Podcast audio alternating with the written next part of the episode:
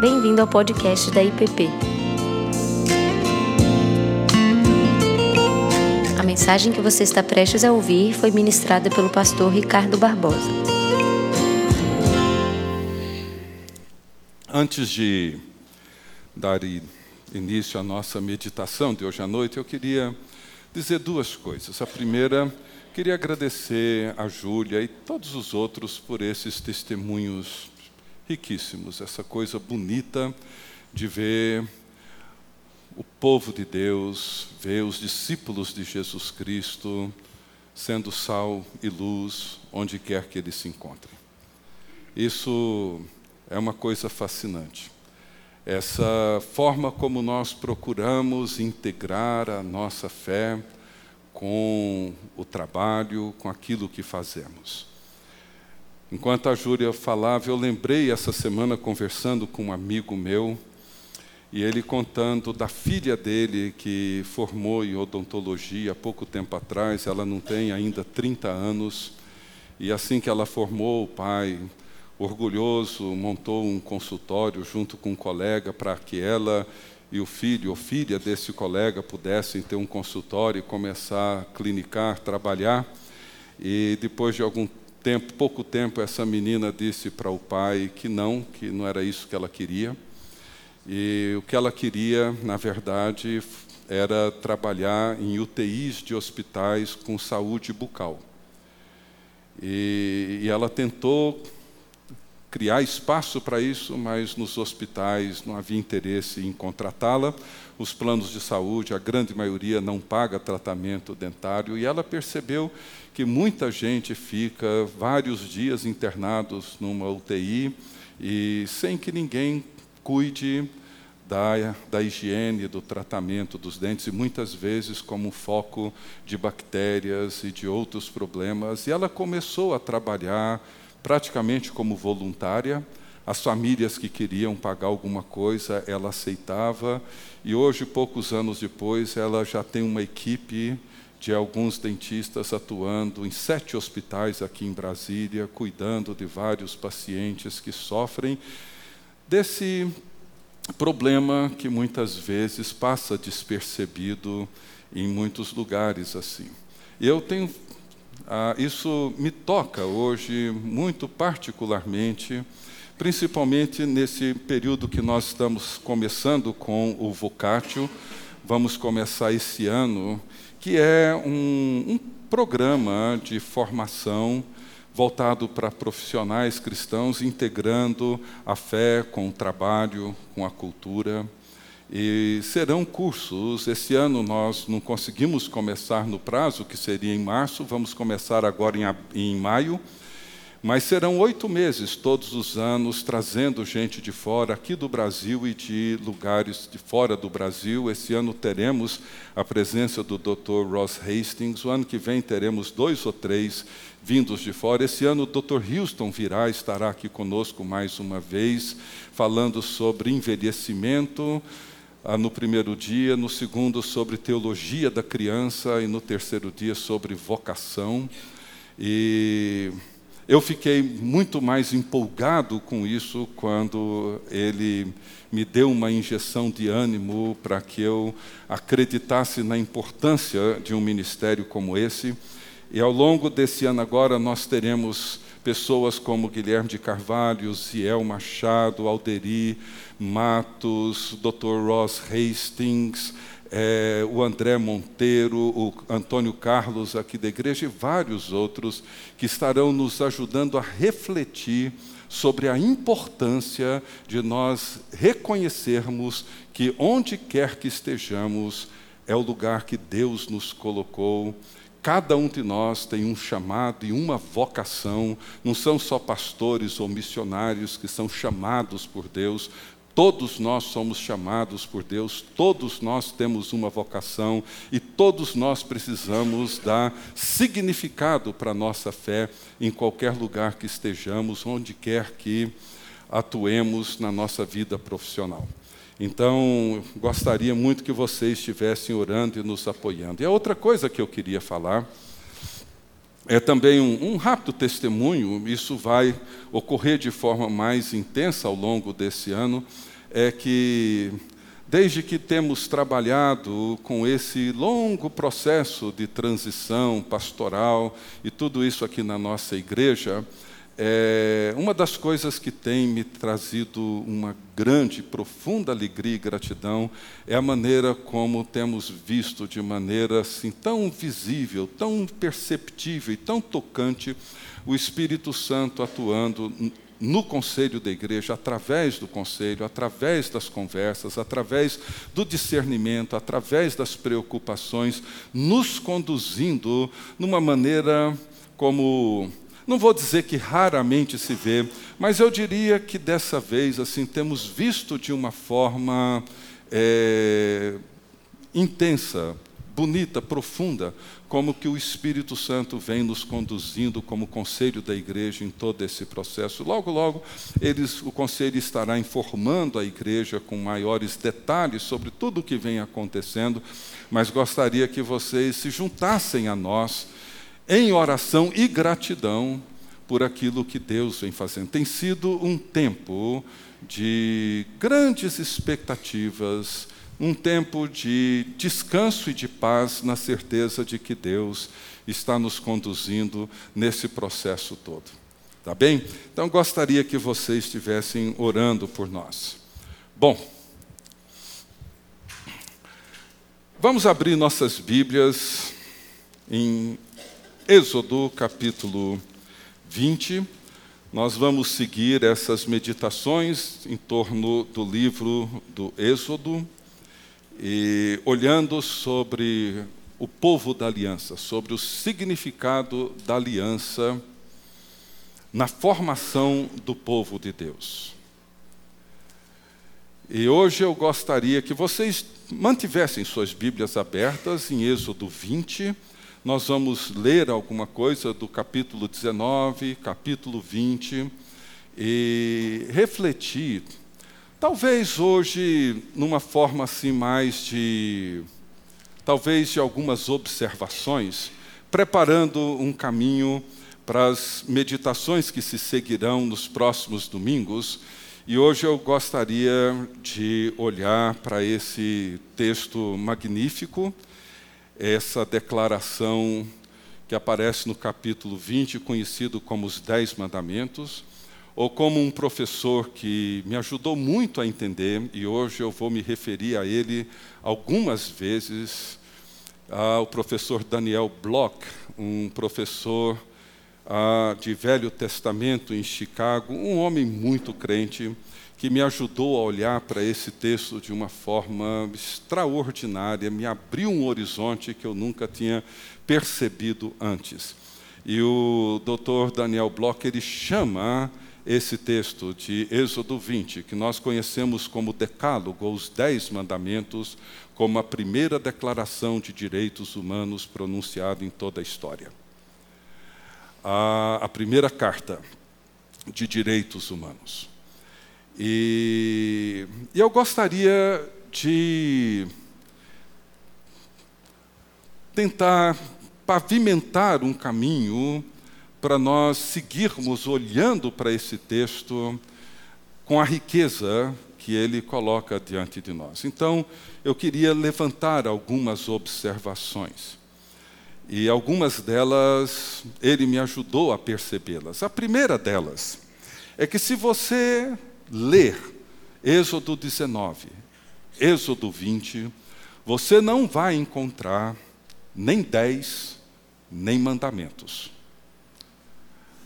A, a expressão dez mandamentos é uma forma didática, pedagógica, de nós nos referirmos ao decálogo, e é assim que eu vou usar a expressão, mas esses termos não aparecem no texto bíblico, não aparecem na revelação, nem dez, nem mandamentos. A maneira como eles são distribuídos é visto de forma, às vezes, um pouco diferente, dependendo da tradição religiosa. Ah, os judeus católicos, protestantes reformados e outros grupos, eles enumeram esses mandamentos, às vezes juntando os dois primeiros num só, outras vezes reunindo os dois últimos num só. Acaba sendo sempre dez. Mas quando eu digo que, não, que a Bíblia não fala nem de dez, e nem usa a palavra mandamentos, o que eu quero com isso não é simplesmente desconstruir alguma coisa que a gente usa em toda a história e toda a vida. Apenas destacar que a palavra mandamento, muitas vezes, nos remete, e remete a algumas pessoas, a conceitos como legalismo e coisas dessa natureza, mas não é disso que esse texto está falando, e isso é muito importante.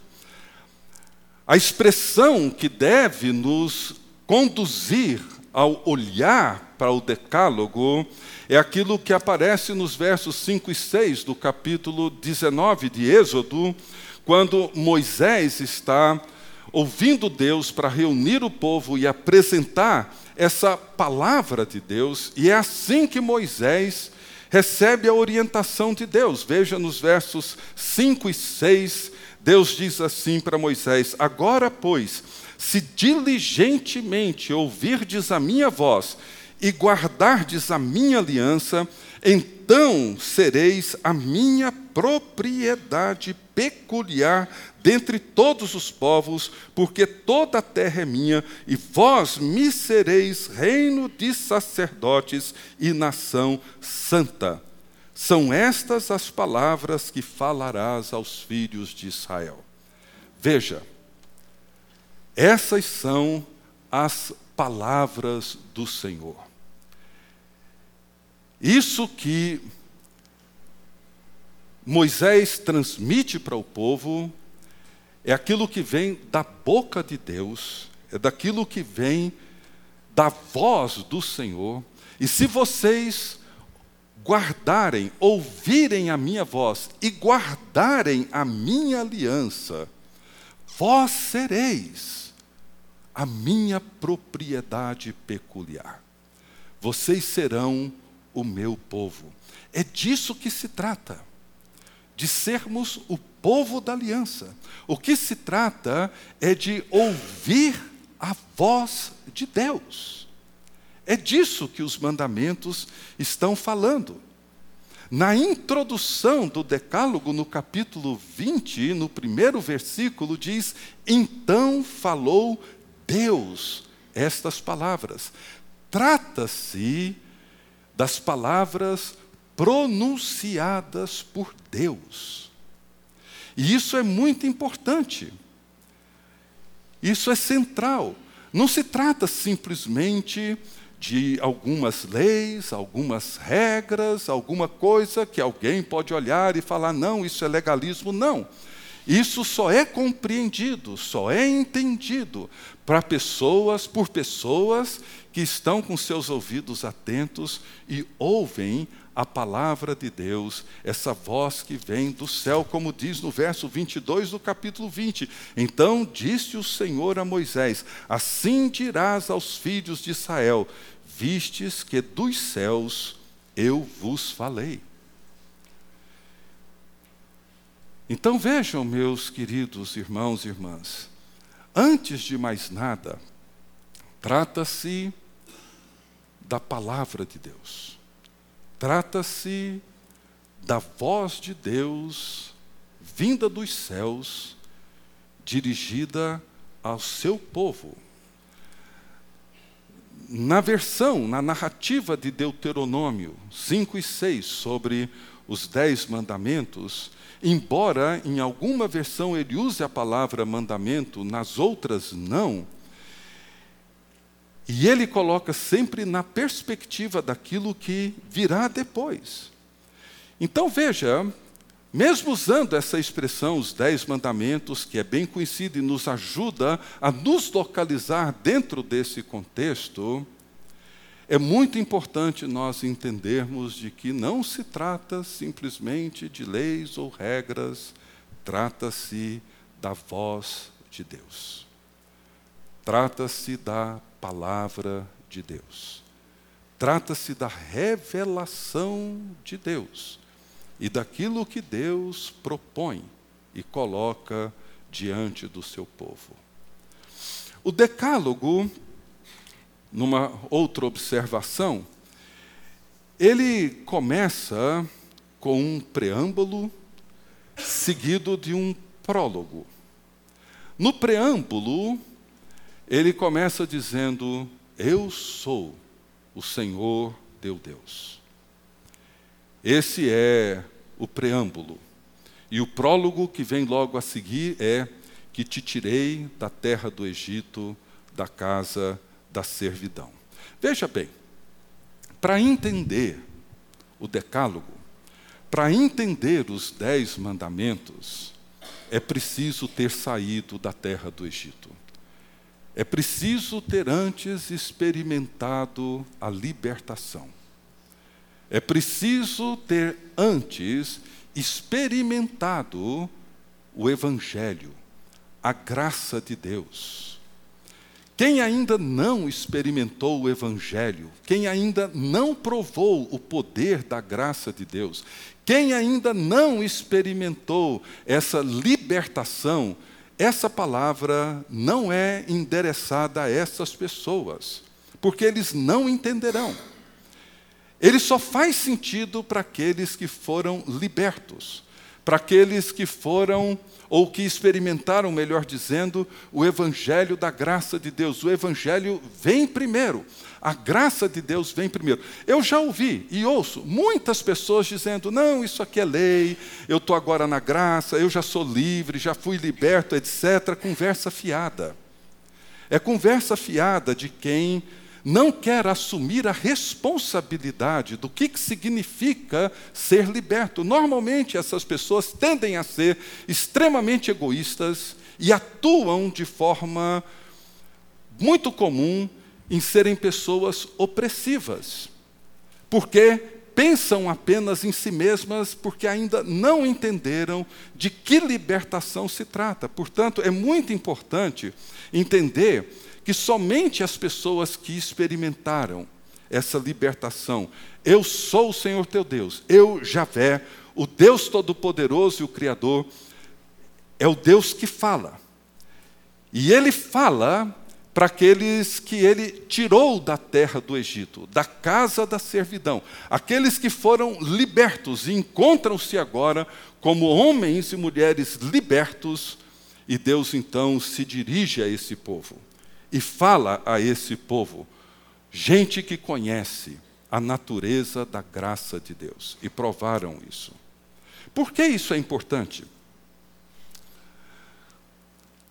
Na narrativa de Deuteronômio dos Dez Mandamentos, no capítulo 6, eles são novamente narrados no capítulo 5, mas no capítulo 6, depois do Shema, que começa no início do capítulo 6, o ouve Israel, o Senhor teu Deus é o único Senhor, e amarás, pois, o Senhor teu Deus de todo o teu coração, etc, etc. No verso 20 do capítulo 6, ele diz assim: Quando teu filho, no futuro, te perguntar, dizendo, Pai, o que, que significam esses estatutos, esses juízos que o Senhor nosso Deus ordenou a vocês? E o pai então vai dizer para o seu filho: Nós éramos escravos, nós éramos servos de Faraó, nós éramos escravos no Egito e o Senhor de lá nos tirou com mão poderosa. Você vai dizer isso para o seu filho. Você só vai poder dizer isso se você realmente entendeu o que, que é a graça de Deus. Porque se você não entendeu, você jamais saberá dizer isso. E então vocês serão propriedade peculiar, uma propriedade única do Senhor e sereis reino e sacerdotes, reino de sacerdotes e nação santa. Veja a importância disso. Ele começa o decálogo dizendo: Eu sou o Senhor teu Deus que te tirei da terra do Egito, da casa da servidão. E veja como que ele termina o decálogo no verso 17: Não cobiçarás a casa do teu próximo.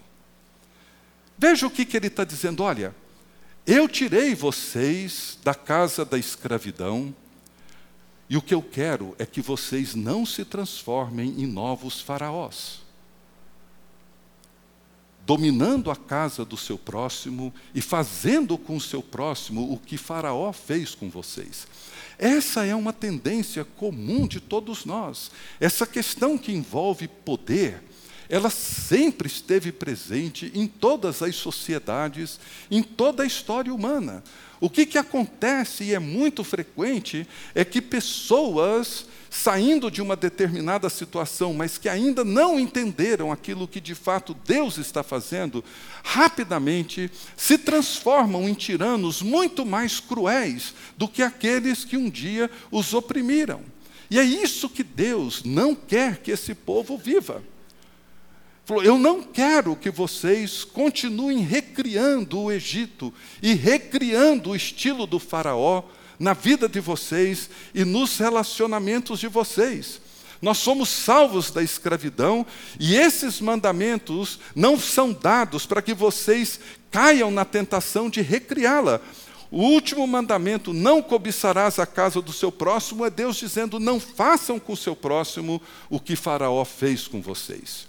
Vocês serão o meu povo, a minha propriedade peculiar, particular, única, e o jeito que vocês irão viver será completamente diferente.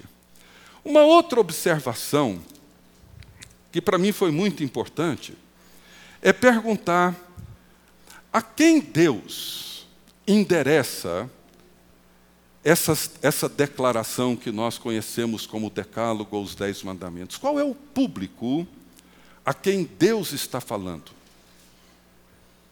Primariamente, qual é esse público? Talvez a resposta mais comum, que acredito que todos nós responderíamos, seria dizer que Deus está falando para o povo de Israel. É possível, sim, de um modo geral. Mas a quem especificamente Deus está se dirigindo ao afirmar o decálogo? Quem que é esse tu a quem Deus se dirige. Quando ele diz, por exemplo, seis dias trabalharás e farás toda a tua obra, mas o sétimo, que é o Shabá do Senhor, não trabalharás, nem tu, nem teu filho, nem tua filha, nem teu servo, nem tua serva, nem teu animal, etc, etc. Deus estaria se dirigindo a um adolescente de Israel? A quem Deus está se dirigindo? Quando ele diz: Não cobiçarás a casa do teu próximo, não cobiçarás a mulher do teu próximo, a quem Deus está se dirigindo? A uma criança em Israel? Não. O alvo, o público primário dessa declaração é o homem adulto. Esse é o público primário. Deus está se dirigindo primariamente a esse homem que tem propriedade, a esse homem que tem servos e servas. Deus está se dirigindo a esse cidadão adulto de Israel com uma finalidade muito específica. Ou seja, para que esse homem, em se tratando de uma sociedade basicamente, não vou dizer patriarcal, mas centrada nessa figura do pai, do marido. E ele está dizendo para esse homem, proprietário de terras, esse homem, ele deve ser o guardião e o protetor de toda a comunidade de Israel. É isso que ele está dizendo. Por isso que o doutor Daniel chama isso da primeira declaração de direitos humanos.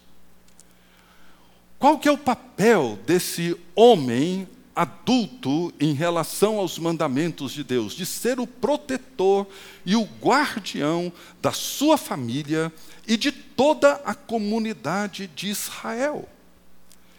E, gente, isso é muito, muito, muito importante. para nós entendermos o lugar disso na história do povo de Deus. Por isso que muita gente quer se dizer que hoje é livre, foi liberto e vive pela graça e não quer assumir essa responsabilidade, porque isso sim diz muito respeito à minha família, diz respeito às pessoas que estão à minha volta, diz respeito aos meus vizinhos, diz respeito a todo o cenário no qual eu me encontro envolvido. Porque a partir das Escrituras, nós percebemos e aprendemos que, como discípulos de Jesus, nós não temos direitos, nós temos responsabilidades, não direitos. E isso é uma lição básica que todos nós precisamos entender. Nós não temos direitos, nós temos responsabilidades perante a nossa casa, perante a nossa sociedade, perante a nossa igreja. E nós temos essa responsabilidade de proteger o direito e a dignidade dos outros. E foi exatamente isso que Jesus fez. Em Filipenses 2, 11 em diante, 5 em diante, Paulo diz que ele, sendo Deus, não julgou como usurpação o ser igual a Deus, antes a si mesmo se esvaziou, tornou-se servo, e ele vai descrevendo todo esse processo daquilo que Jesus fez. O que, que ele fez? Ele renunciou todos os seus direitos. Para quê? Para nos abençoar, para nos proteger para ser o guardião da nossa dignidade e da nossa salvação.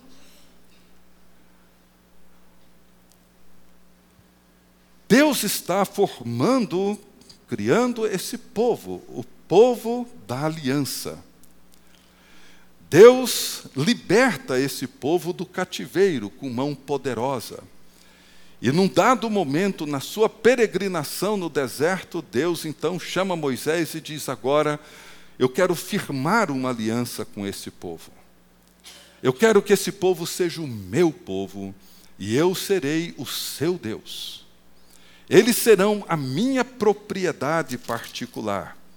E se hoje você e todo esse povo diligentemente ouvir a minha voz, e guardar a palavra da minha aliança, vocês serão o meu povo. E como que nós seremos povo de Deus? Como que nós seremos reino de sacerdotes?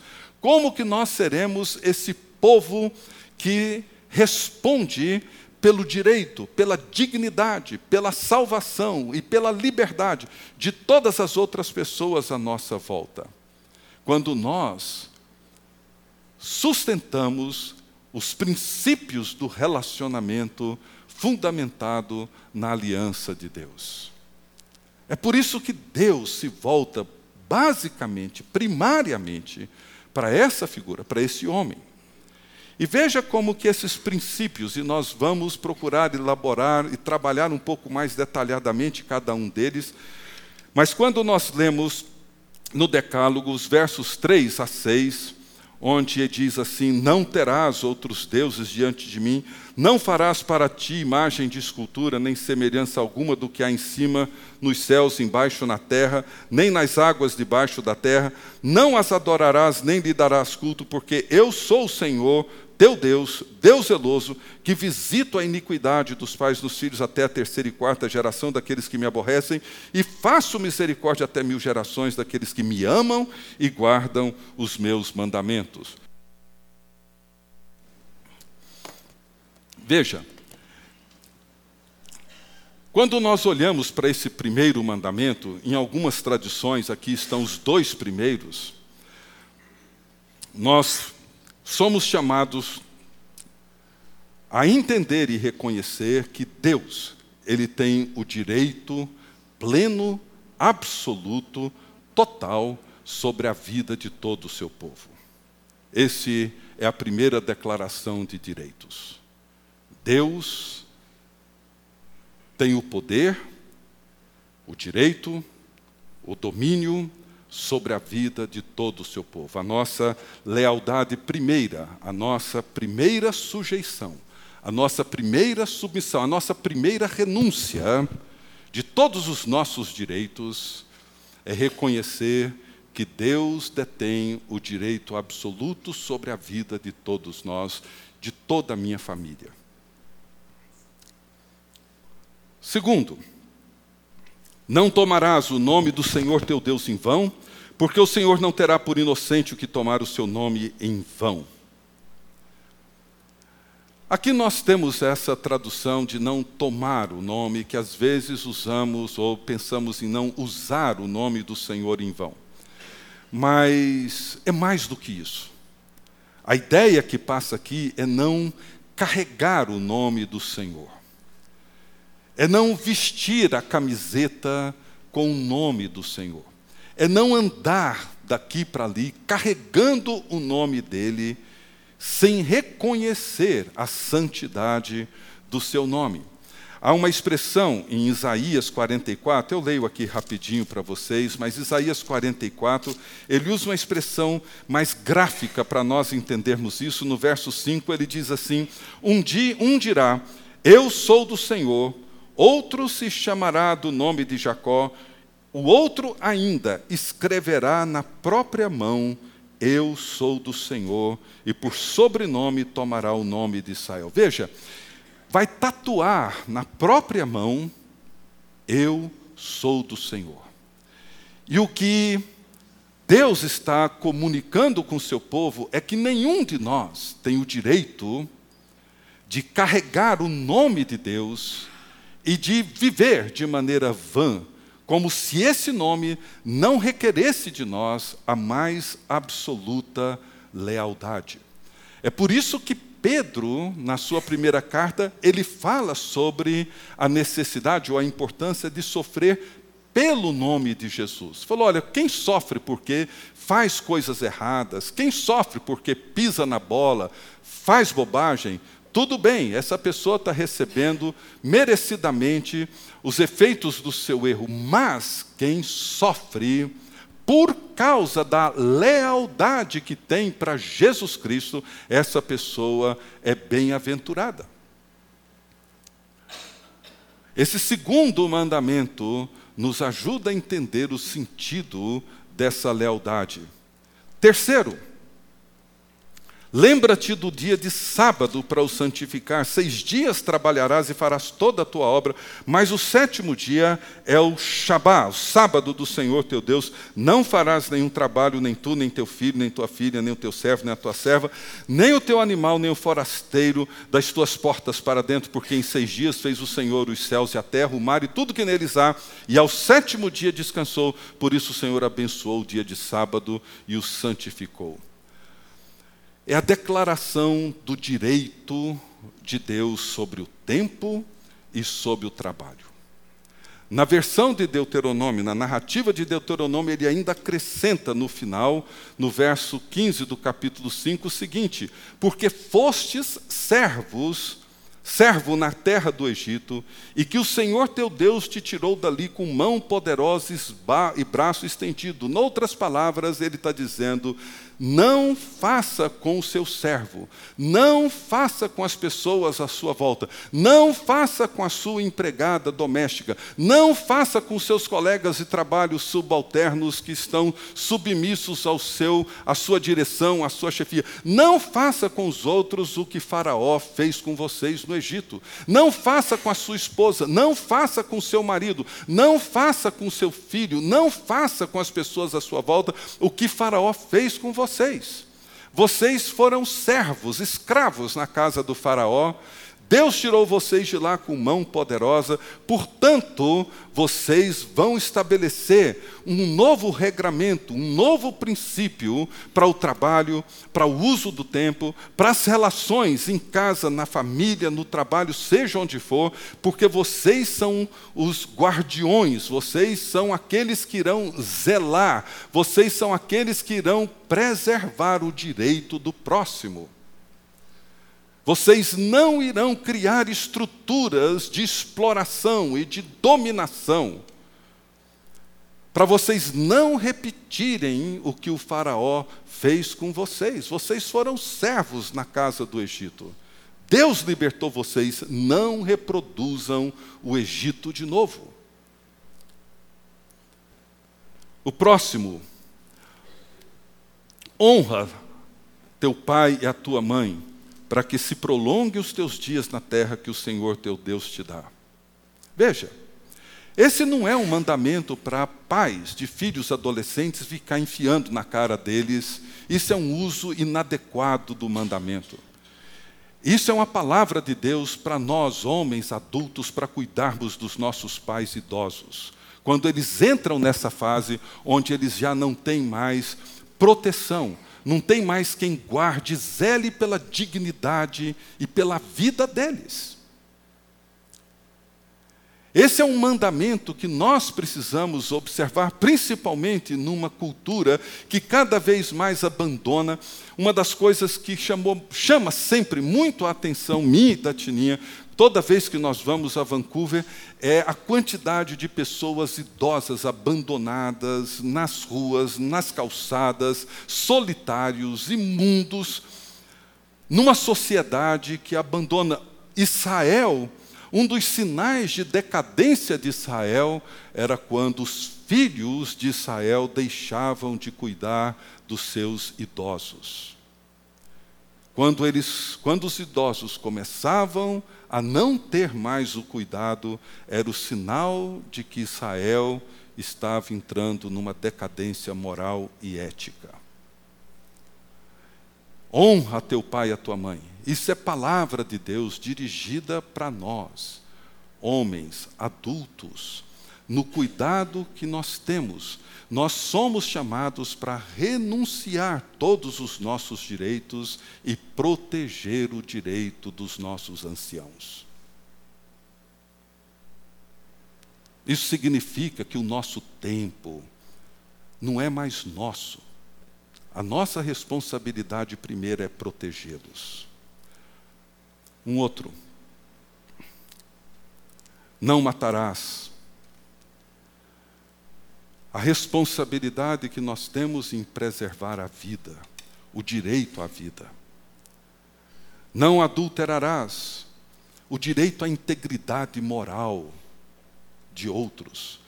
Quantos homens cristãos, mulheres também, mas quantos cristãos destroem famílias por conta das suas paixões infantis, por conta dos seus pensamentos vãos, narcisistas, autocentrados. Quando ele diz não adulterarás, ele está dizendo que todos têm direito à integridade moral. E o povo de Deus é o povo que preserva isso. Não furtarás. Todos têm o direito de usufruir do fruto do seu trabalho.